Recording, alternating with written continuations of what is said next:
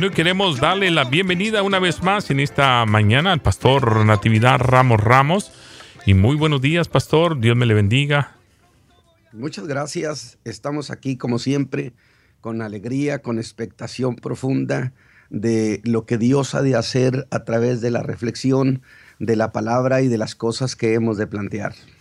Amén. Bueno, una vez más, este día eh, sabemos que hay el mejor deseo de nuestra vida de servir al Señor con todo nuestro corazón y la vida del cristiano va en crecimiento. Cuando uno acepta al Señor Jesucristo no cabe duda que recibe lo mejor de lo mejor y es necesario que la iglesia se edifique sobre los fundamentos ya establecidos eh, de los apóstoles y profetas siendo la principal piedra del ángulo nuestro Señor Jesucristo. Y bueno, es un crecimiento espiritual que cada día, cada día nos alimentamos de esa palabra, vivimos una realidad eh, espiritual y gracias a Dios porque Dios ha transformado vidas, ha transformado corazones y eso es lo que anhelamos, que la vida del cristiano crezca cada día y que podamos agradar al Señor, aquel que un día nos dio la vida con excelencia, nos dio vida eterna y por qué nosotros no hacer lo mejor para Él. Así es que ah, bienvenido usted, usted que está en sintonía de Radio Adoración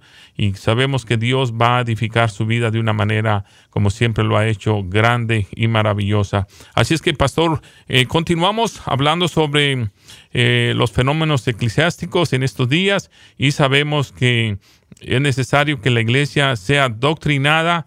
Eh, lamentablemente, pues a veces nos falta doctrina en las iglesias y es por eso que este programa llega hasta su hogar, a su trabajo, a su automóvil, donde quiera que se encuentre, con un propósito de que nuestras vidas no caigan tan fácilmente por otros tipos de doctrinas. Y es por eso que la palabra del Señor es a través de los aires y sabemos que hay gente que está sintonizando a esta hora y que desean aprender cada día más de este valor que nos ha dado Jesucristo, su Hijo amado eh, del Padre Celestial. Pastor. Sí, en realidad lo hacemos nuestra participación con mucha reverencia, con respeto a los hijos de Dios y de ninguna manera en un acto de, de soberbia, porque hemos aprendido que la iglesia le pertenece al Señor Jesús, Él la compró con su sangre y nuestra participación tiene como, como meta despertar en estos tiempos de tanta confusión doctrinal, de, de distorsión de las cosas, donde los que conocimos, eh, por supuesto, hace años al Señor Jesús y conocimos su iglesia, nos damos cuenta del cambio tan radical que ha habido. Las nuevas generaciones, por supuesto, que no tienen esa misma percepción, porque no, no saben de dónde venimos, no, no tienen ese antecedente que nosotros tenemos, pero para nosotros las cosas son totalmente evidentes. Y es cierto, hemos, hemos tratado de plantear a nuestros hermanos eh, que volvamos a la fe, que volvamos al fundamento establecido por los apóstoles de tal manera que se generalice y se convierta en un movimiento multitudinario donde todo mundo empiece a decir volvamos a la fe, volvamos a la fe y, y que esto incendie el corazón de mis hermanos de allá, de aquella región. ¿Por qué? Porque sabemos que el pueblo, en realidad el pueblo no busca desviarse de, de esta fe preciosa, no busca hacer un abandono, en realidad, en realidad este, el pueblo ha sido ajeno, simple y sencillamente ha sido llevado, porque siempre estas cosas vienen de, niveles de jerarquía eh, eclesiástica. Y precisamente hemos mencionado varios temas que a mí me interesaría que usted los eh, procesara. Por ejemplo, hablé de que había una distorsión, una perversión de la doctrina, que había una perversión en el culto. Y la pregunta que salía de este, por sí misma era, bueno, pero ¿por qué se pudo dar todo esto? Y entonces eso nos llevó a, aclarar que justamente de los años 80 era un parteaguas porque se había promovido que la doctrina ya no era necesaria, que, que la convivencia nada más, que la alabanza y cosas por el estilo, a grado tal que los sermones fueron reducidos a 15 minutos y dos horas de, de alabanza. Y claro, por supuesto que la alabanza, lo que es alabanza, tiene un lugar específico y importantísimo en el culto a Dios, pero eso no sustituye la importancia de la predicación de la palabra. Y entonces, eso causó que el pueblo cayera en una deficiencia, en un estado anímico de fe por falta de un pan fuerte. Hablamos precisamente de la usurpación de funciones donde los evangelistas, siendo evangelistas, se metieron a, maestros de la palabra, invadiendo carril que no les correspondía. Hablé de las neoiglesias, eh, hablé también de ese avalancha de maestros que la Pablo dijo, se amontonarán maestros, que Santiago dijo, no se hagan muchos maestros. Y aquí aclaramos también eh, la secularización del ministerio, donde antes, por supuesto, todos los viejos y viejos en un buen sentido de la palabra decimos, eh, nos llamó el Señor al ministerio y que incluso Pablo se lo dice a Timoteo en, en segunda de Timoteo, precisamente capítulo 1, versículo 9, le dice Timoteo que nos salvó y llamó con vocación santa. Dos cuestiones. Una es me salvó y otra es me llamó. Y no me llama si no me salva. ¿Cómo podemos tener entonces predicadores de esa naturaleza que está lleno el día de hoy porque son pues profesionales del púlpito, es todo lo que son. Pero yo quisiera esta mañana hacer algo. Es decir, eh, hablar algo sobre el final de la vida del apóstol Pablo para dar tiempo a que usted procese lo que hemos estado hablando, pregunte sobre estas cosas y déjeme entonces darle una especie de mensaje o un mensaje sobre eh, algo que he titulado como un hombre exitoso en Cristo en pleno desamparo. Que esto está hablando del apóstol, por supuesto, en su prisión y que daría la impresión de que es una declaración contradictoria, exitoso y en pleno desamparo. Exactamente, el capítulo 4 de Segunda Timoteo nos dice, fíjese usted al final ya de la vida del apóstol, Dice a Timoteo, mira Timoteo, requiero yo pues delante de Dios y del Señor Jesucristo que ha de juzgar a los vivos y los muertos en su manifestación y en su reino, que prediques la palabra, que instes a tiempo y fuera de tiempo, redarguye, reprende, exhorta con toda paciencia y doctrina. Oh Dios, esto de redarguye y reprende pues sería un concepto antinovaeriano completamente porque vendrá tiempo cuando no sufrirán la sana doctrina. Antes teniendo comezón de oír, se amontonarán maestros conforme a sus concupiscencias y apartarán de la verdad el oído y se volverán a las fábulas. Pero tú, vela en todo, soporta las aflicciones, a la obra de evangelista, cumple tu ministerio. Este es un testamento realmente que está dándole a Timoteo. Porque yo ya estoy para ser ofrecido y el tiempo de mi partida está cercano. Pero luego dice gozoso, he peleado la buena batalla, he acabado la carrera, he guardado la fe.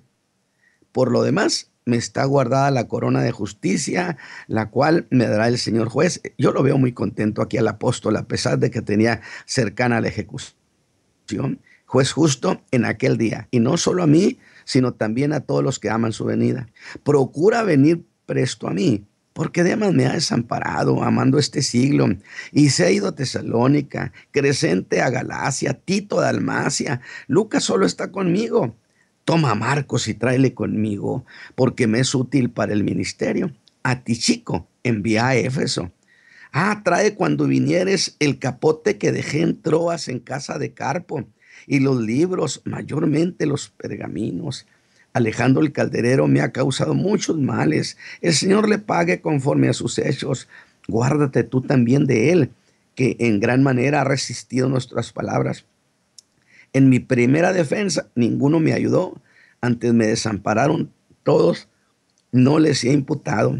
Mas el Señor me ayudó y me esforzó para que por mí fuese cumplida la predicación y todos los gentiles oyesen el Evangelio y fui librado de la boca del león. Y entonces tenemos, yo decía, una, un bosquejo de, de esos últimos días de la vida de este gran apóstol que ha llegado al final, al final de su camino y que lo esté expresando con las palabras, yo ya estoy para ser ofrecido y el tiempo de mi partida está cercano. Y note el cómo lo dijo. No fue un mero ya pronto voy a morir. No, dijo estoy para ser ofrecido.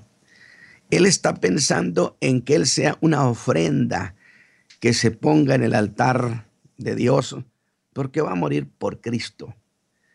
Pero no va a morir en una forma del morir cualquiera, sino que su muerte es algo que se va a derramar en el altar de Dios. Lo que se derrama sobre la víctima que es puesta en el altar y agrega, agrega, el tiempo de mi partida está cercano. Que en griego es una idea muy, muy bonita, preciosa. Significa soltar las anclas, soltar anclas. Es la figura de un barco que va a zarpar al alta mar y que sueltan anclas. Pablo está diciendo, yo pronto suelto anclas y me voy a la eternidad. Y yo digo, este es el canto de un hombre exitoso en Cristo. Era como decirle a Timoteo, mira, mientras tuve vida, te extendí mi mano. Mis consejos no te faltaron, pero ha llegado el tiempo en que tú tendrás que ser tu propio maestro, tu propio consejero ya no me tendrás a mí. Sin embargo, Pablo se ve feliz y, yo le preguntaría, hermano Pablo, ¿por qué frente a la muerte, a la ejecución, usted se ve tan feliz? Y él me contestaría, evidentemente, porque ¿quién te ha dicho que mi historia termina con la muerte? Yo tengo futuro, yo tengo ilusiones, yo tengo esperanza. ¿Acaso la historia de Cristo terminó en la tumba? Y si la historia de mi Salvador no terminó en la tumba, la mía no termina en la tumba. ¡Qué precioso! Eh, mire lo, que hace la fe, la sustancia, el contenido, hermano Pastor Marisaía, de, de este glorioso evangelio. ¿Qué, ¿Qué puntos de vista? Yo no he terminado. Dice, estoy feliz porque esta batalla, diría, ha sido todo un éxito me enorgullezco de decir que ha sido excelente, porque dijo, he peleado la buena batalla. Y lo, lo hice, eso sí, mire, de la manera más honorable, porque depende cómo pelea alguno su, su batalla, cómo desarrolla su ministerio, que a base de trucos, a base de mentiras, a base de, de, estorbarle a otros ministros, a base mm, de intereses personales. Dijo Pablo, no, no, mi batalla ha sido muy honorable. Y yo creo que esta mañana a todos mis hermanos, mis consiervos, incluyéndome a mí, esta es una gran cuestión. Hay que pelear de manera honorable esta batalla. Y yo creo que sería un buen epitafio que dijera, hermanos, he acabado la carrera, he guardado la fe. Y luego, gozoso exclama con delicia en el alma, por eso no hay que abandonar este evangelio glorioso porque tiene futuro. Por lo demás, me está guardada la corona de justicia. ¿Sí? Y es cuando le digo, pero Pablo, ¿eso no es jactarse? Y él me podría decir, claro que sí, hermano Ramos, claro que sí. Yo me puedo jactar de haber peleado esa buena batalla y jactarme de que la gané, que terminé la carrera, que guardé la fe. Pero, ¿tú crees que me estoy jactando de mí? No, estoy emocionado, pues puedo decirte esta gran verdad, que no me he esforzado en vano. Hermano Isaí, hermanos que me escuchan, hay que esforzarnos en conservar esta fe, porque no, no es en vano. Mire cómo está terminando este hombre su vida, no amargado, no, no hecho un limoncito agrio, no, no, no, un hombre lleno, lleno de gozo. Él dice, me van a dar la corona de los vencedores.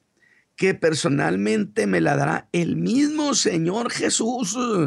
Oiga, qué honor. Y tú viste, Timoteo, cómo luché con bravura, cómo corrí la carrera sin caerme. Y esto no lo olvides. Por encima de todo, Timoteo, guarda la fe, guarda la fe. Hermanos de los Estados Unidos que me escuchan, guarden la fe. Porque al luchar y al correr, diría Pablo, siempre tuve frente a mis ojos la gloriosa venida de mi Salvador. Pues nadie puede acariciar su venida a menos que la considere una cosa gloriosa. Y nosotros podemos decir, Señor, ven por tu iglesia. Así que Timoteo le dice, tú cumple tu misión, cumple tu ministerio. Así que allí tiene usted ante sus ojos a un hombre exitoso en Cristo. Un hombre, hermanos, que está en la frontera de dos mundos, pero que todavía estaba en este y veo cómo le dolió la soledad de la prisión. Y diré que aunque era un hombre exitoso en Cristo, se sintió en pleno desamparo, porque la soledad de la prisión le mordió el alma, porque era un hombre que tenía también vida emotiva, sentimientos. Pero ¿acaso un hombre como él no era capaz de vencer esos sentimientos de soledad en aquella prisión de muerte? Sin duda que sí, pero no dejaba de ser un cómo me hubiera gustado tenerlos a mis hermanos conmigo. Pero aquel hombre que sacudió al mundo y enriqueció a tantos hasta el día de hoy, la soledad hizo estragos en su vida emotiva y empieza a pedir cosas y a decir cosas que manifestaban necesidades y al mismo tiempo queja. Dije que eso era como decir, me hubiera gustado que hubiera sido de otra manera. Usted sabe, de esas cosas que la gente dice, se las llevó a la tumba. Pero a semejante hombre no le concedería usted el derecho a quejarse o a inconformarse con algunas cosas. Creo que todos tenemos ese, me hubiera gustado que fuera de otra manera. Y en el verso 9, más que cualquier otra cosa, urge a Timoteo y le dice, ven pronto. Y que en otra versión dice, date prisa y ven pronto a mí. Sin duda para que le fuera de compañía. Que por cierto, yo dije una vez, pero ¿por qué quería que ese muchachito fuera y lo expusiera a que lo reconocieran como un socio del apóstol Pablo? Y Pablo me diría, ¿y quién, tú crees que yo estoy pensando meterlo en problemas? Pero después entendí que Pablo tenía un, un, encargo valiosísimo. Yo ya estoy para ser ofrecido, yo ya me voy con el Señor, pero estoy preocupadísimo. ¿Cómo van a predicar después de mí este evangelio? Lo van a distorsionar, lo van a cambiar, le van a quitar palabras. Vea usted lo que estoy, lo que estoy diciendo. Lo que a este hombre lo tenía en esa, en esa disyuntiva. Y Timoteo, ven pronto porque iba a encargarle el depósito a Timoteo para que esto no sucediera. Y gracias a ese muchachito llamado Timoteo, que tomó medidas, formó un semillero, formó un semillero, enseña a muchos, Timoteo, para que el Evangelio no esté en manos de uno solo. Y esos fueron los que entraron después a la defensa de la fe. Entonces, ¿cuánto le debemos a estos hombres, a este muchacho? Dice, de tal manera que han ido con nosotros, hay gente que han ido con nosotros, diría Pablo, un buen tramo de la vida. Pues la verdad es que a estas alturas sus colaboradores lo habían abandonado. Y si pasamos lista de presente, diría, Dema se fue, Crescente pues no está, Tito se fue a Dalmacia, Lucas, y se oyó decir presente, ese sí estaba, ¿Hay alguien más? Ninguno diría esa voz que era Lucas. Por eso dice Timoteo, date prisa. Y yo le diría a Pablo, por mera compañía vas a despojar a la iglesia de Éfeso de su pastor, vas a traerte a, Timoteo. Su respuesta sería, no, hermano Ramos, no, hermanos. es que hay asunto de trascendencia que debo hablar con él personalmente. Yo pronto me voy, necesito garantizar que los siglos reciban este evangelio en su pureza. ¿Ve usted, ve usted el pensamiento? Un hombre que no quitaba de su vista el evangelio, el evangelio, el evangelio que le había costado precio de sangre a su Salvador. Pero si te preocupas por la iglesia de Éfeso, te diré que esta no va a quedarse sin pastor. Ya va para allá el sustituto. Y yo le preguntaría a Pablo, ¿y quién es ese sustituto? Y él dice, este chico, verso 12, y veo el verso 12 y me hace pensar, ya estaba listo para soltar anclas el apóstol y todavía seguía atento a todos los detalles de los intereses de Cristo. No me diga que esto es una, no es una lección de gran trascendencia, de gran ternura. Qué gran administrador. El tiempo de su muerte estaba cerca. Y una muerte como para solo pensar en eso. Pero hacía tiempo que había aprendido el dominio del Espíritu y no quiso irse sin arreglar hasta el último detalle. Y digo, qué buena idea. Creo que echaré mano de ella en su momento. Pero volvamos a ese ven pronto. La cuestión es esta. No podemos valorar hasta dónde de aquella entrevista con Timoteo. Dependen las riquezas que hoy tenemos en nuestras manos, hermanos.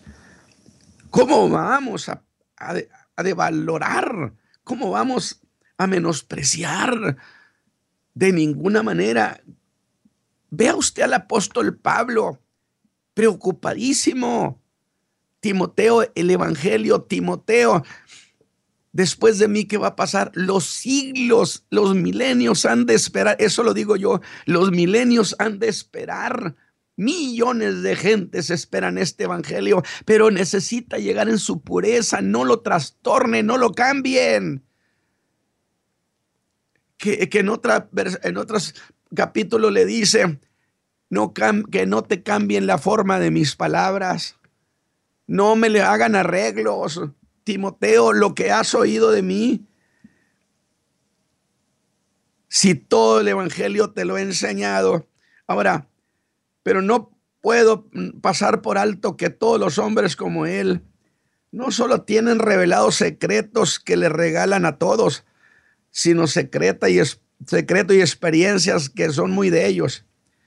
Y yo creo que en esta entrevista abrió a Timoteo su alma, su tesoro personal, y se lo entregó a aquel muchacho. Increíble. Su hombre de confianza, aquel muchacho.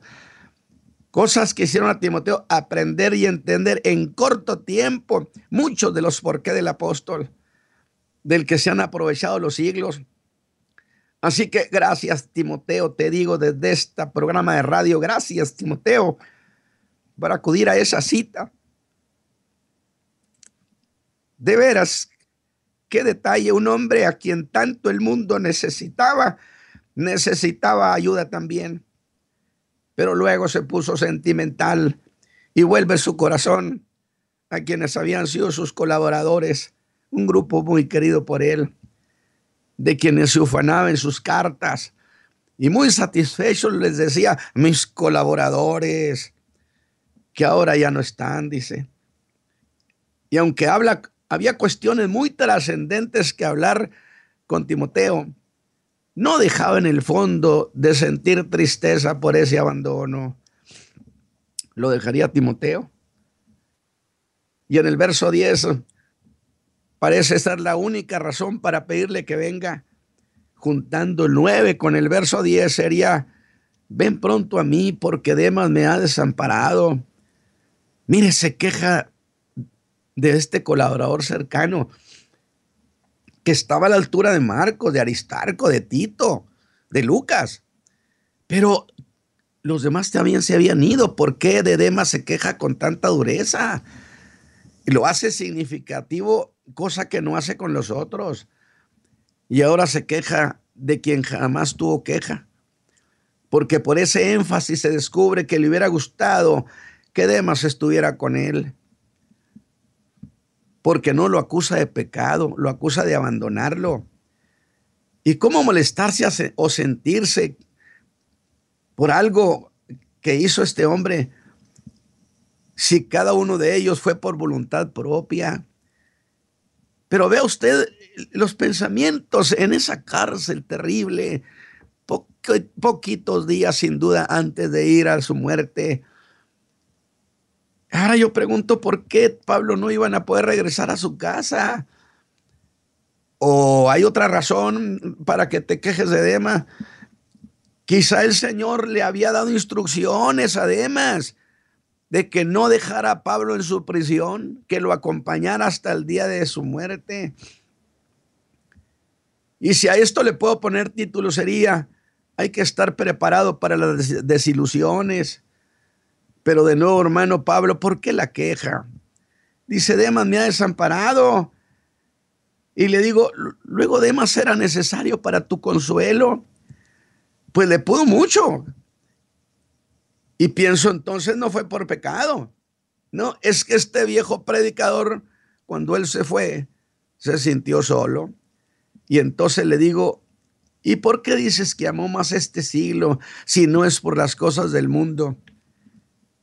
Es sencillamente, sin duda, que el Señor le había llamado a este hombre para que se quedara con Pablo, que fuera apoyo. ¿O acaso no habla la escritura de los que, de los que son llamados para ayudar? La Biblia lo dice. Pero como son cosas que quedan oscuras, ahí las dejamos. Pero él prefirió su seguridad personal, demás. Es que no debió ser sencillo lo que a él más le convenía. Y yo le digo, pero eso es malo, Pablo. Él me diría, no lo es si Dios no te llamó a que lo hicieras. Pero es distinto cuando Dios, Dios te ha puesto para que hagas algo. Entonces, sin duda, auxiliar a Pablo le empezó a causar muchas molestias, vejaciones y riesgo de su vida. Soportaba insultos y a todo eso agréguele había desatendido sus propios asuntos este Demas y pensó que era tiempo de atender sus intereses. A eso llamó Pablo amar este siglo. Y luego la tercera queja, se fue a Tesalónica. Ah, esta iglesia tan preciosa que Pablo había fundado. Hermanos que apenas se acaban de convertir y celebraban su conversión en los tribunales por causa de su fe a quienes Pablo no había tenido tiempo de enseñarles mucho porque pronto lo sacaron de Tesalónica. Pero algo que les metió hasta dentro del alma, hermanos, el Señor Jesús viene por nosotros. De tal manera que dicen los escritores antiguos que cuando se dio la persecución, los hermanos de Tesalónica no bajaban bandera diciendo, puede ser que el Señor venga el día de hoy. Es que la esperanza de que Cristo venga por la iglesia produce energía, ánimo. Es una iglesia muy vigorosa. Las iglesias que han perdido eso son iglesias muy frías, muy olvidadas, de tal manera que los de Tesalónica, dice los escritos antiguos, que todos los días levantaban sus ojos al cielo a ver si ese día Cristo venía por ellos. Qué, cosa tan linda, ¿eh? Yo creo que este detalle nos hace volver a esas viejas predicaciones de, la, de lo que le llamaron despectivamente la vieja iglesia, pues a mucha honra, porque constantemente los hermanos decían, Cristo viene por la iglesia, Cristo viene, hermano, santifique su vida, Cristo viene. ¿A quién le hace daño eso? Pues ahora hasta eso han quitado de, la predicación. Y yo entiendo de dónde vino el golpe de la llamada teología del dominio. Como la iglesia no se metió a la política, porque promovieron a los líderes evangélicos. Esto sucedió aquí en México y en toda América Latina, para que se lanzaran a la política, que es que para conquistar el mundo Ah, es que la idea posmilenialista es precisamente que la iglesia va a conquistar el poder político del mundo y entonces va a decirle a Cristo que venga para que establezca su reino. Santo Dios, Cristo vendrá y vendrá en un despliegue de poderío y se establecerá por encima de la oposición del mundo entero. Alabado sea Dios, su venida será con manifestación de potencia. Dijo Pedro, nosotros vimos el poder de su venida, que será impresionante. Entonces no le ayuden tanto al Señor. Y entonces dijeron, ¿por qué los evangélicos no apoyaron a sus líderes religiosos evangélicos para que se metieran a senadores, a diputados. ¿Y sabe qué? En la investigación, hermano Isaí, descubrieron que porque la iglesia estaba esperando la venida del Señor. Y entonces dijo, ah, con que entonces la doctrina del arrebatamiento nos hizo fracasar esto. Y lanzaron sus predicadores y lanzaron a sus enseñadores a través de la televisión y ahora tenemos inundado que la doctrina del arrebatamiento fue un error, una equivocación. Pues es lo mismo que, dice Kenneth Hagin, que el Señor le dijo. Me dijo el Señor que, estaban equivocados los teólogos, que yo no tengo el, el dominio de todo. Qué absurdo, bendito sea Dios. Entonces, esta convocatoria que estamos haciendo, la hacemos pensando en ese también, en ese gran hombre, que dijo Timoteo, no podemos darnos el lujo de que esto se nos pierda. Y entonces con qué emoción, de tal manera dice, no fue por alejarse este hombre, lo dejó, pero entonces, fíjese usted cómo saca sus, sus, sus cosas. Dice eh, que Pablo le dice que no solo fuera cuestión de criterio, el apóstol diría, es suficiente, hermano Ramos, quiero hablar de otro asunto. Y yo le digo, ¿cuál, hermano Pablo? Y él me dice, mi capote. Alabado sea Dios. Que, se me hace precioso. Eh, eh, bendito sea Dios. Un hombre de ese tamaño, metido en la prisión. Y me dice mi capote. Y yo pienso, su capote. Hermano, es momento caso de pensar en un viejo capote. Pues le dice Timoteo en el verso 13 que le traiga su capote. Algo así como, ya que vienes, me lo traes. Y yo lo veo que habla del capote como una posesión valiosa. Le ha tocado ver niños que cargan su garrita y la están oliendo siempre. Es decir, es su tesoro. Y ahora Pablo ¿Que acaso no había capotes en Roma? Dijo, pero yo quiero el mío. ¿Cómo no le iban a llevar su capote? Si vienes, me lo traes. Y él me dice que por qué quiero mi capote. Es que paso mucho frío. No olvides que es invierno pronto. Pero, ¿qué capote? Dijo el que dejé en la casa de Carpo. ¿Desde cuándo? Bueno, hace tiempo. ¿Y quién era ese carpo? Él dice, pues un buen amigo, de esos amigos que son confiables, de esos que les encargan las cosas y no te salen con que se les perdieron. Alabado sea Dios. Mire qué bonito detalle. Mire, o sea, yo estoy disfrutando estos momentos del apóstol Pablo. Dile a Carpo que me mande mi capote. Y digo, ¿Dónde están los carpos de este tiempo, hermano Isaí? ¿Dónde están?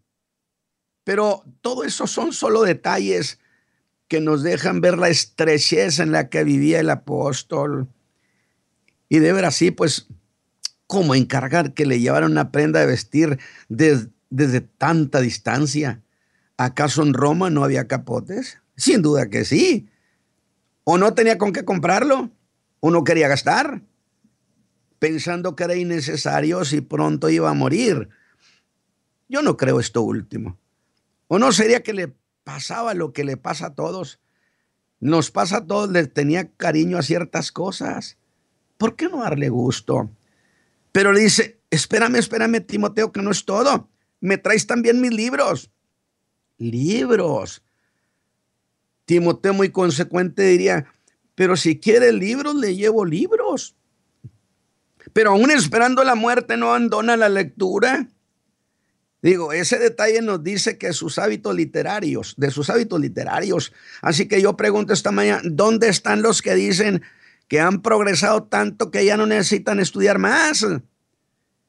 Como alguien me dijo, yo no necesito estudiar, a mí el Espíritu Santo me habrá de recordar.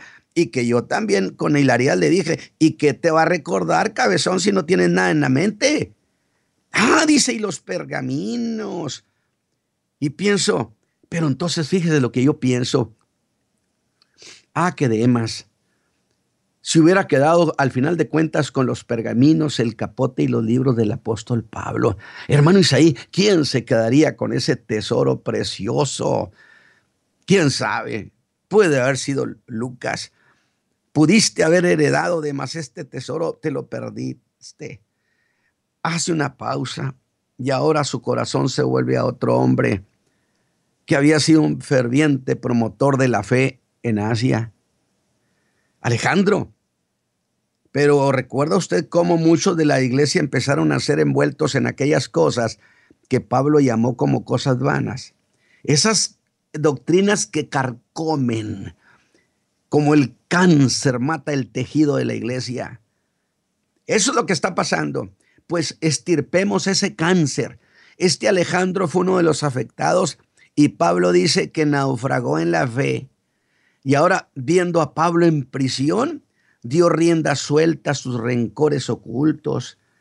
¿Cuántas veces parece que todo está arreglado y los rencores quedan escondidos en el alma? Y van a saltar como un león enfurecido en la primera oportunidad, algo así como se la estoy guardando. Y yo digo, cualquiera que abriga en su corazón estas cosas terminará fracasado y pienso con tristeza cómo terminó aquel hombre que padeció un error de interpretación, tanto que después tenía su propio evangelio y terminó como acusador de Pablo y dice, me ha hecho muchos males. Y ahora Alejandro anhelaba la muerte del que había sido su pastor.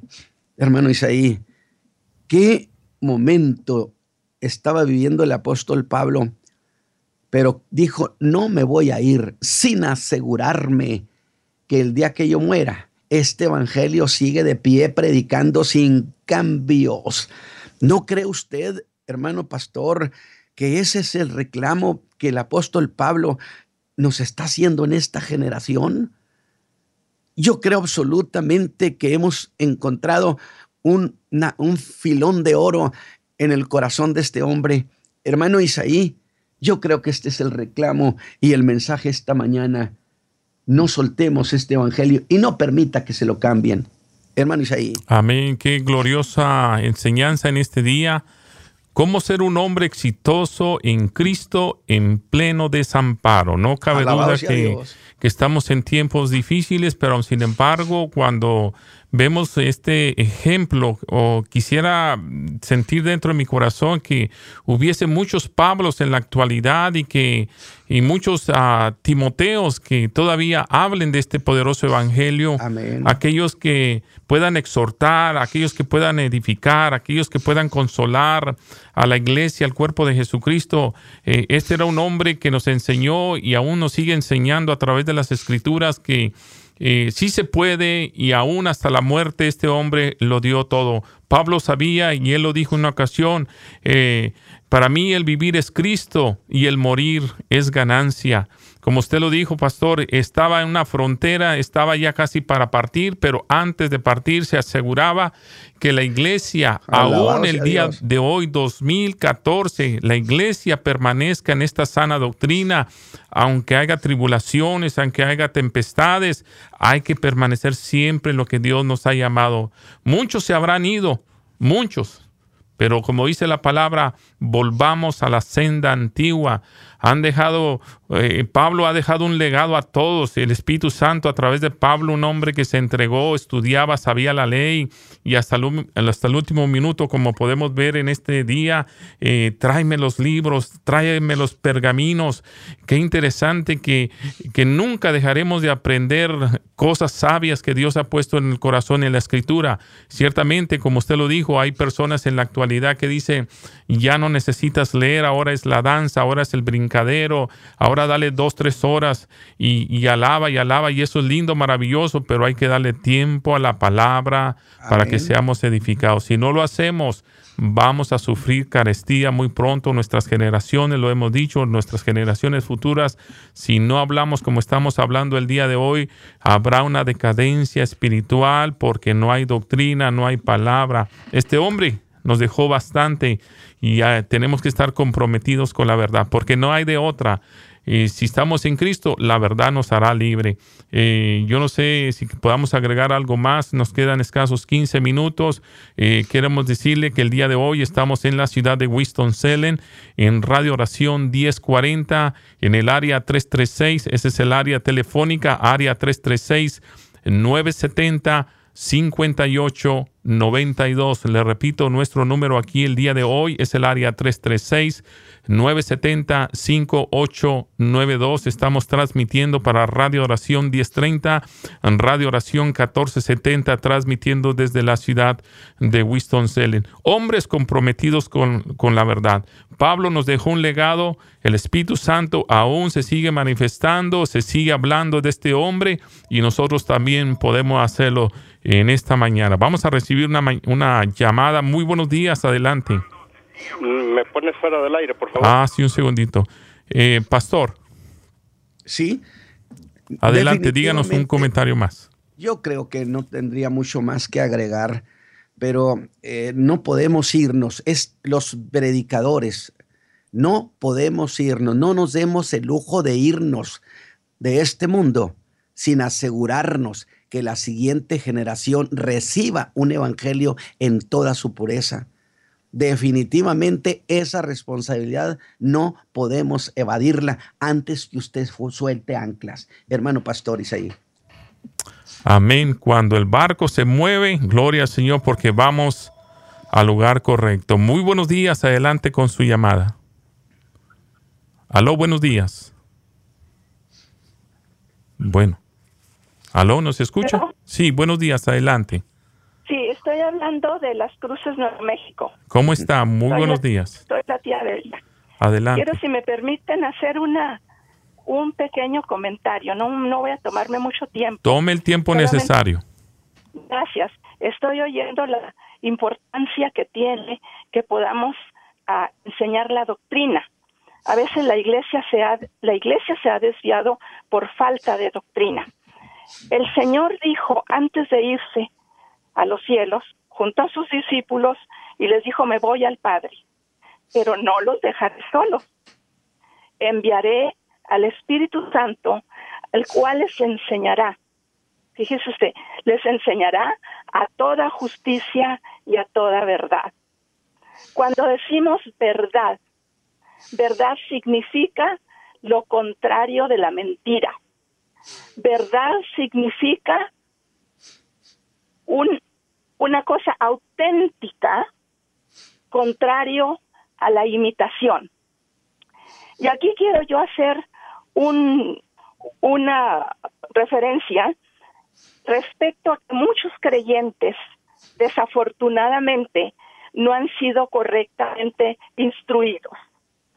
Se les ha enseñado, y quiero que por favor no me vaya a interpretar mal esto, porque se les ha enseñado que el Espíritu Santo ha descendido solamente para que el creyente hable en lenguas.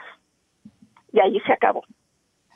No soy contraria a las lenguas, creo en ellas, porque tengo casi 60 años de conocer al Señor.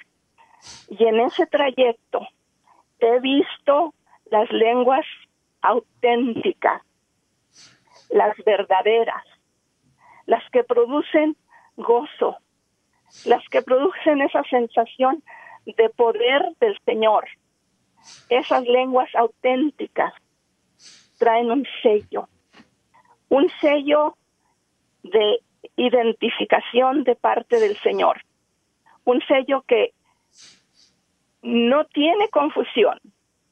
Y ese sello el Espíritu Santo lo ha dado al creyente para que pueda entrar dentro de lo que es el área preciosa del trabajo del Espíritu Santo. El hablar en lenguas no es el todo. Es parte de, pero no es el todo. Entramos allí a un tiempo precioso en que el Espíritu Santo toma al creyente, aquel que verdaderamente ha recibido un auténtico bautismo, una, una auténtica unción del Espíritu Santo. En ese tiempo no solamente he visto auténticos, he visto también muchas, muchas, muchas imitaciones.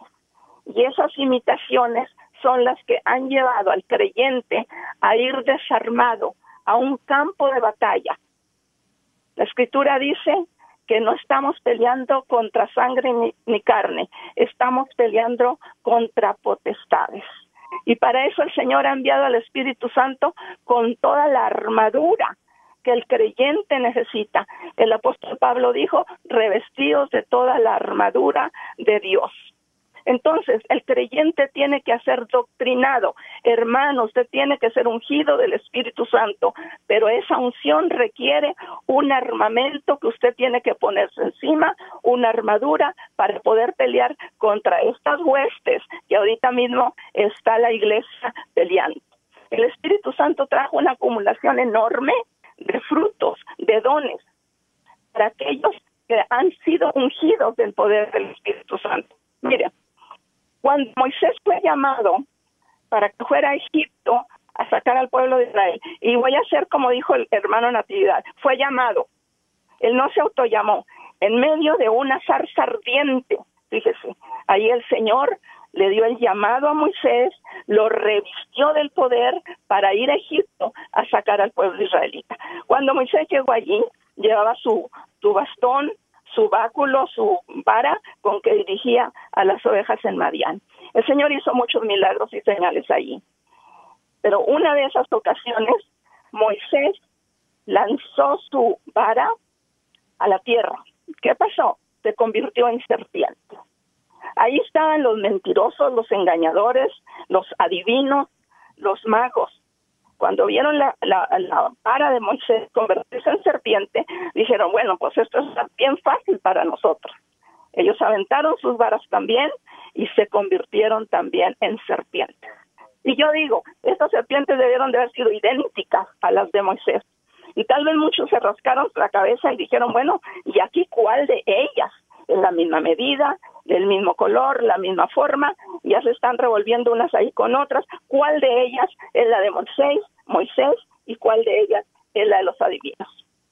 Para otros era difícil, pero ahí estaba la respuesta del Señor. No es tan difícil distinguirlas, aunque estén juntas.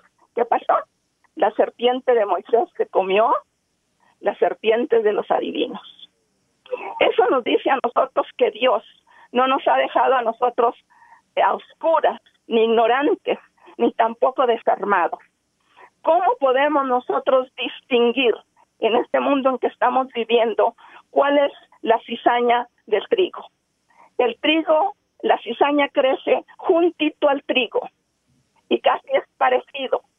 Vemos nosotros estos engañadores, como ya el hermano Natividad Ramos nos ha explicado, con esos ministerios que son tan extraños, que están entrando a las doctrinas, que están detrás de los púlpitos, que están caminando entre los cristianos.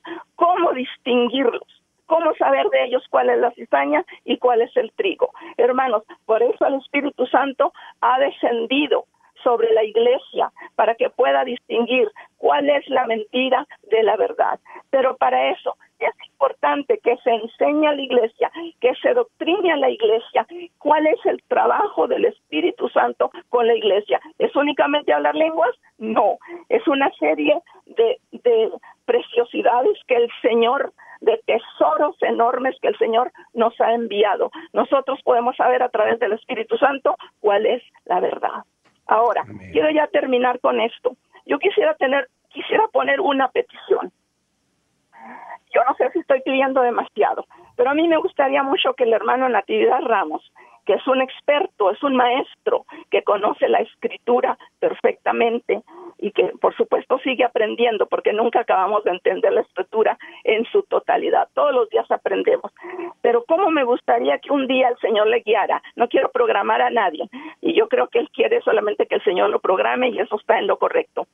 Si pudiera un día Él enseñarnos a través de esas charlas y esas conversaciones a través de este medio sobre lo que son los dones y los frutos del Espíritu Santo para que la iglesia pudiera ir entendiendo. Hermano, usted no tiene por qué tener miedo a equivocarse, no tiene por qué tener miedo a saber si está aceptando o no aceptando. El Espíritu Santo se lo va a enseñar.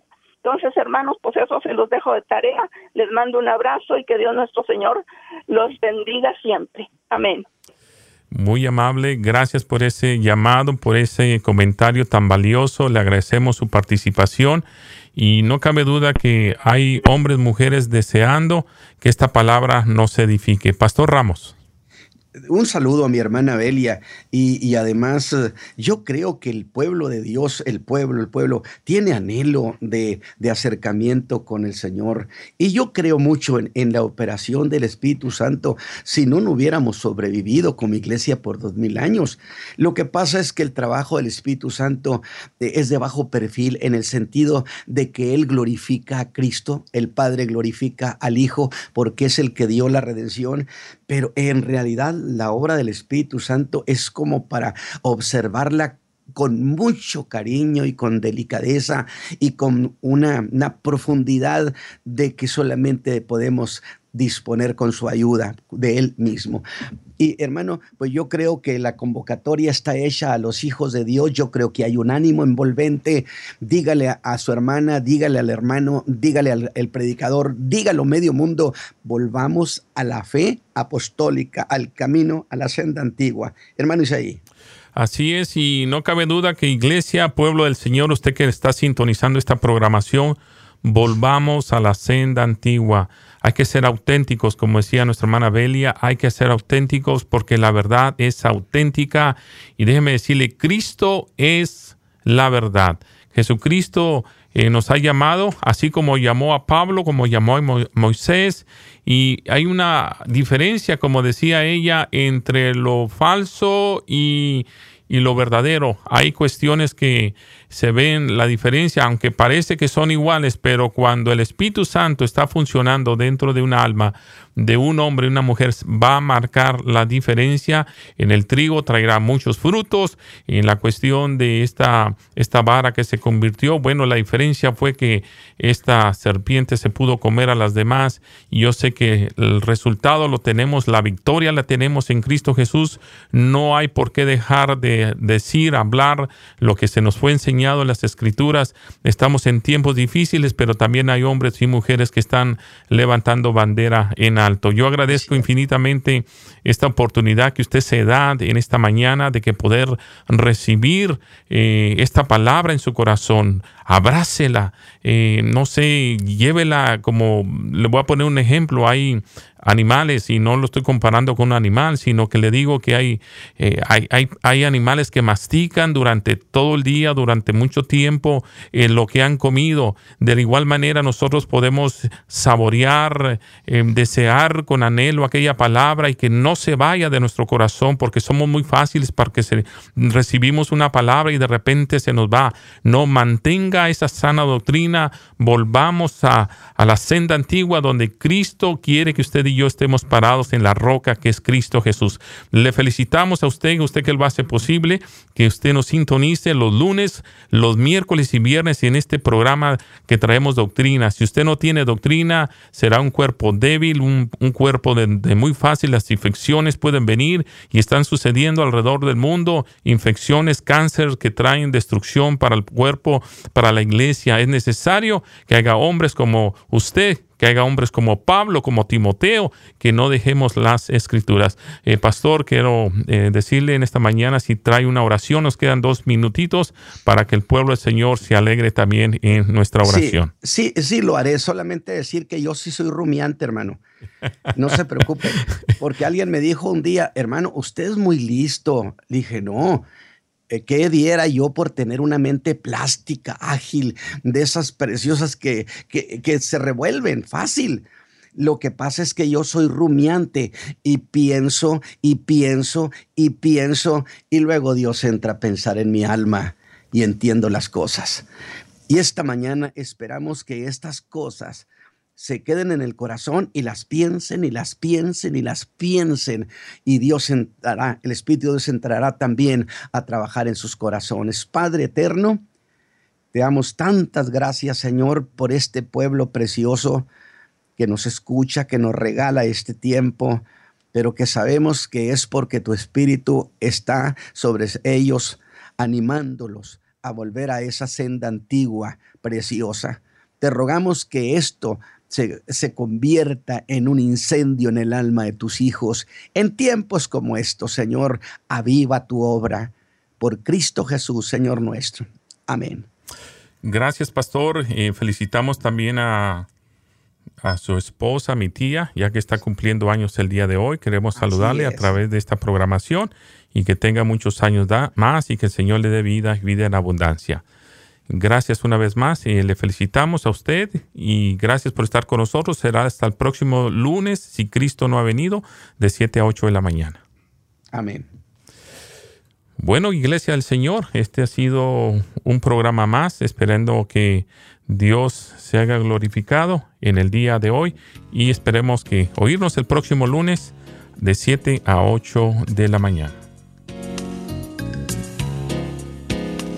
Sé que Cristo hará una senda para mí.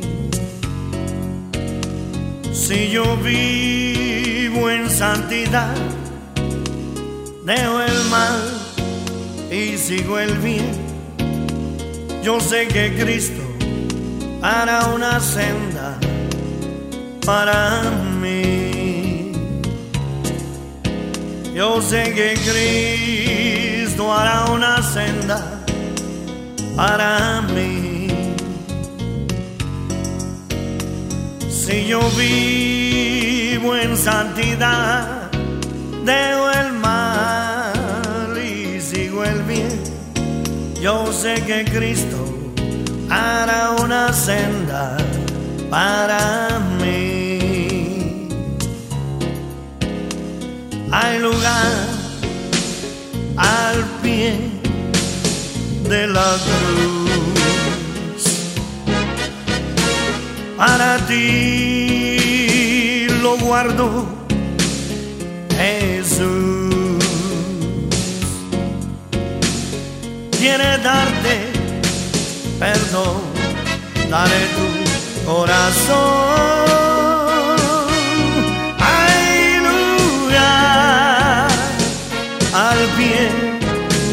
La cruz.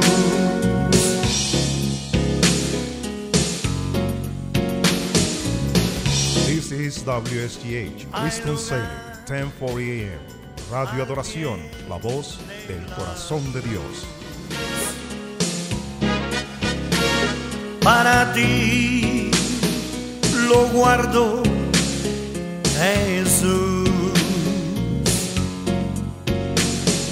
Quiere darte perdón. Dale tu corazón.